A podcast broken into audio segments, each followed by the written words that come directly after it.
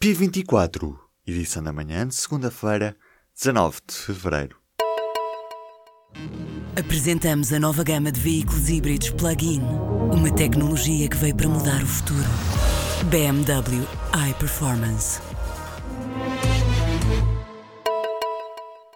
Da noite deste domingo ficam as canções do festival. A escolha do sucessor de Salvador Sobral já começou.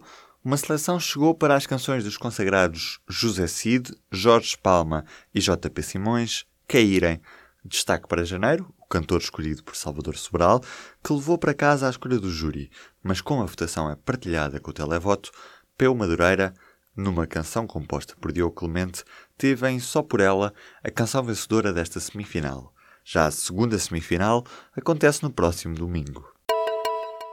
A noite dos prémios BAFTA foi de três cartazes à beira da estrada. O filme de Martin McDonald foi o vencedor dos prémios da Academia Britânica, com cinco prémios, entre os quais melhor filme, atriz, ator secundário ou argumento original. A Forma da Água levou para casa o prémio de melhor realizador para o mexicano Guilherme Del Toro. O congresso do PSD esteve este fim de semana em Lisboa e marcou o fim do silêncio de Rui Rio. O novo líder do PSD rejeitou um bloco central e acordou com Santana Lopes os nomes para as listas dos órgãos nacionais. Houve aplausos na despedida de Passos e subiu para a nova vice-presidente do PSD, Elina Fraga. Elina tinha apresentado uma queixa contra o governo PSD-CDS a propósito do encerramento de tribunais no interior do país quando era bastonária da Ordem dos Advogados. Montenegro sai de cena, deixa o Parlamento, mas vai ficar atento à nova liderança. Já esta segunda-feira, Rui Rio é recebido por Marcelo Rebelo de Sousa no Palácio de Belém. Cinco gols chegaram para um basta no Vitória de Guimarães. Os rivais do Braga foram ao estádio do Afonso Henriques vencer por 5 bolas a 0 e Pedro Martins deixou de ser o treinador do Vitória. A saída do técnico foi anunciada em conferência de imprensa pelo presidente do clube. O Vitória de Guimarães está no nono lugar do campeonato, com 12 derrotas em 23 jogos. O número de farmácias com processos de insolvência e penhora mais do que triplicou entre 2012 e o ano passado.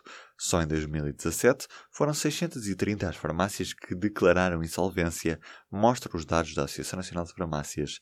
A crise no setor agrava-se de ano para ano e os números mostram que Porto Alegre é o distrito mais afetado por este tipo de processos.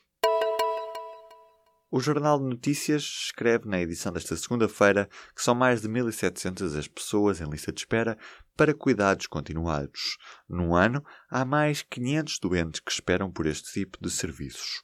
No final do ano passado, foram também criadas mais 500 vagas nas unidades de cuidados continuados, em parceria com as instituições de solidariedade social e com as misericórdias, mas estas não chegaram para o número de inscritos. Os bancos voltaram a acelerar a concessão de crédito à habitação, mas os sinais positivos são também de alguma apreensão. Numa altura de forte subida dos preços das casas, o ambiente de alguma euforia no crédito à habitação e ao consumo fez soar os alertas do Banco de Portugal, que pretende evitar riscos sistémicos, ou seja, problemas graves na saúde do sistema financeiro nacional. Dia 4 de março, os italianos vão às urnas numas legislativas marcadas pela imigração e pelos temas de segurança. Pelo meio já houve escândalos de dinheiro com deputados do movimento 5 Estrelas expulsos. Berlusconi está de volta e há dias Luca Traini disparou sobre seis africanos de diferentes nacionalidades numa cidade do centro do país antes de se deixar prender. O racismo tem marcado a campanha para as legislativas, com os italianos a dizerem-se muito preocupados com a insegurança. Uma equipa de investigação encabeçada por Palaio de Salinas de León descobriu nas Galápagos que existe uma raia a incubar os ovos usando o calor vulcânico emitido pelas fontes hidrotermais naquela zona. Este é um comportamento único observado pela primeira vez no mundo marinho, diz a equipa de investigadores.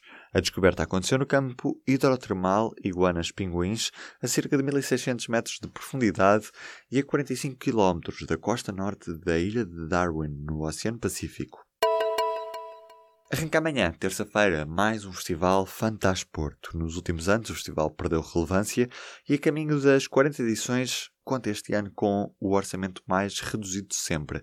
Há uma década atrás, o Fantasporto afirmava-se como um dos acontecimentos cinematográficos do país. Em 2011, uma revista elogia-o entre os 25 festivais de cinema mais importantes do mundo. Mas o Festival de Cinema Fantástico quer se reinventado para, no médio prazo, se pensar num Porto, cidade e festival a uma só velocidade.